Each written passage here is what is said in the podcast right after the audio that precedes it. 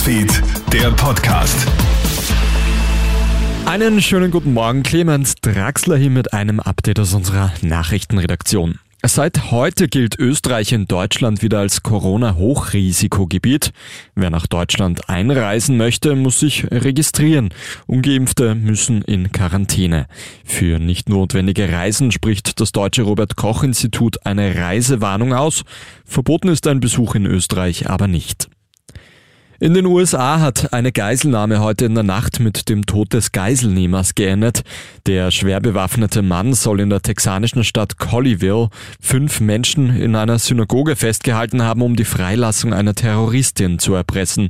Nach etwa zehn Stunden stürmt die Polizei schließlich das Gebäude und befreit die Geiseln. Der Geiselnehmer kommt bei dem Einsatz ums Leben.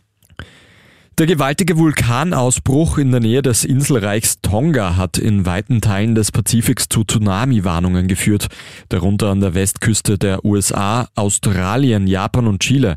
Verlassen Sie die Strände, Häfen und Yachthäfen, empfiehlt etwa der US-Wetterdienst den Küstenbewohnern von Kalifornien bis Alaska.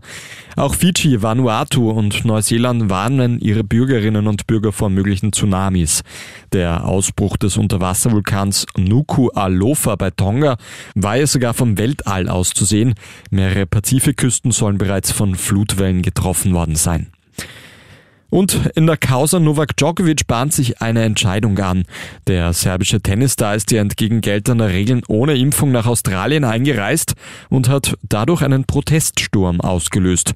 Derzeit beraten die Richter, ob Djokovic morgen bei den Australian Open antreten darf oder seinen Heimflug nach Europa antreten muss. Mit einer Entscheidung ist im Laufe des Tages zu rechnen. Das war's mit deinem Update aus unserer Nachrichtenredaktion. Ein weiteres, das bekommst du dann wie gewohnt am Nachmittag. Einen schönen Tag bis dahin. Krone Hits, Newsfeed, der Podcast.